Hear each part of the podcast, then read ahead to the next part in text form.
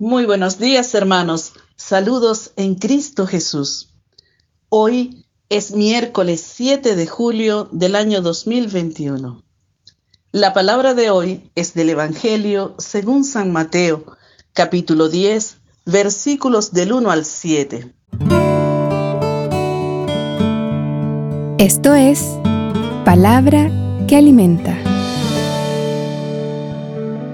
Y llamando a sus doce discípulos, les dio poder sobre los espíritus inmundos para expulsarlos y para curar toda enfermedad y toda dolencia. Los nombres de los doce apóstoles son estos. Primero Simón, llamado Pedro, y su hermano Andrés. Santiago el de Zebedeo y su hermano Juan. Felipe y Bartolomé. Tomás y Mateo el publicano. Santiago el de Alfeo y Tadeo. Simón el cananeo y Judas el Iscariote, el mismo que le entregó. A estos doce envió Jesús después de darles estas instrucciones. No toméis camino de gentiles ni entréis en ciudades samaritanos. Dirigíos más bien a las ovejas perdidas de la casa de Israel. Id proclamando que el reino de los cielos está cerca. Palabra del Señor. Gloria a ti, Señor Jesús. Reflexión. Hoy vemos en la palabra de Dios cómo Jesucristo llama y convoca a doce discípulos para que le precedan, acompañen y continúen en el anuncio de la buena nueva, en la comunicación de la llegada del reino de Dios. Jesús llamó personalmente a cada uno de sus discípulos, los cuales no tenían un rango en el pueblo de Israel y sobre todo eran hombres comunes, de oficios en su mayoría pescadores, pero sobre todo hombres pecadores, no pertenecientes a castas, familias con poder o posición. Y precisamente Jesús elige así a sus discípulos para que se manifieste su gloria y la grandeza de Dios en la elección y en el llamado personal, porque todo mérito en la labor de evangelización pertenece a Dios.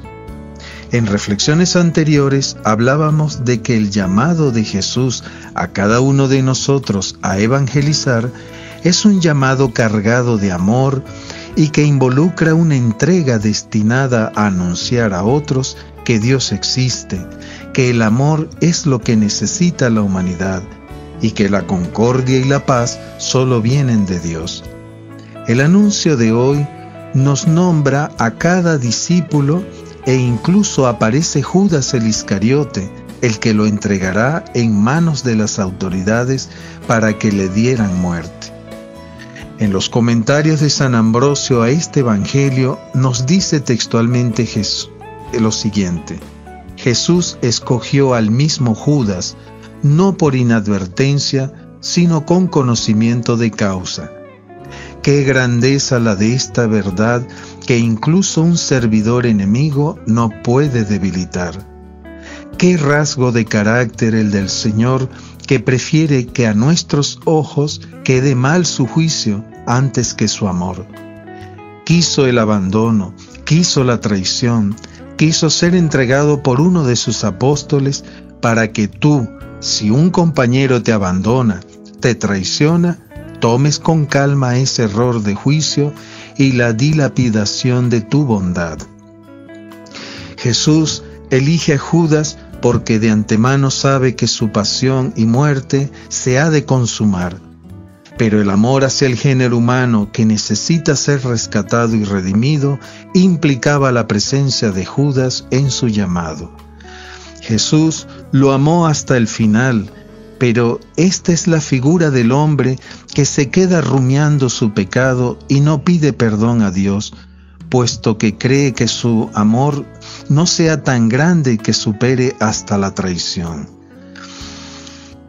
Jesús le da instrucciones a sus discípulos fundamentados en que debían dirigirse hacia las ovejas perdidas de la casa de Israel. Vemos aquí que todo llamado y toda acción evangelizadora tiene un propósito y se desarrolla bajo unas líneas de acción, a saber, buscar al que está perdido, al que está alejado de Dios, a los que su vida no tienen el sabor de Cristo, ni tienen la esperanza ni el amor necesario para seguir viviendo. Hoy debemos entender que Jesús nos llama también a nosotros a participar en el anuncio del reino de Dios y de la buena noticia, sobre todo en los ambientes en que nos desenvolvemos, en este mundo actual que está lleno del relativismo moral, en la que al pecado, al mal, se le quiere mostrar como un bien, al constante ataque de ideologías que esclavizan el Señor Dios nos sostiene en este llamado. Aquellos que están dispuestos a seguir a Jesucristo, nuestra misión hoy en día es ser profetas ante los demás y ante todo, el profeta le precede el Espíritu de Jesús, por cuanto, como decía San Pablo a los Corintios, cuando soy débil, entonces soy fuerte.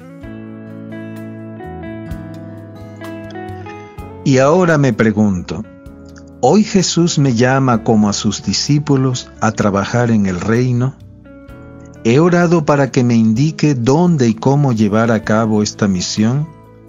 ¿Busco en cada acción de mi vida cristiana que todo mérito se dirija a Dios? ¿Pido al Señor poderle servir con ánimo y fe? ¿Me preparo buscando el conocimiento de su palabra? Oración. Bendito seas Dios de bondad. Te damos gracias por tu misericordia que nos levanta cada día y porque a través de tu Hijo Jesucristo sigues llamando a los hombres a que anuncien tu reino.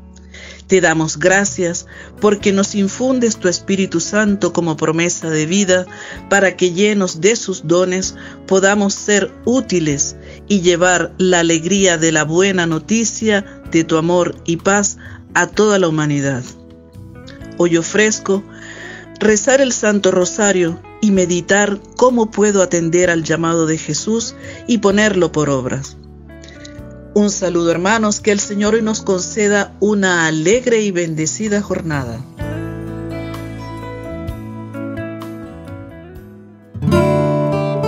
Esto es Palabra que Alimenta, producido por Canción Nueva Chile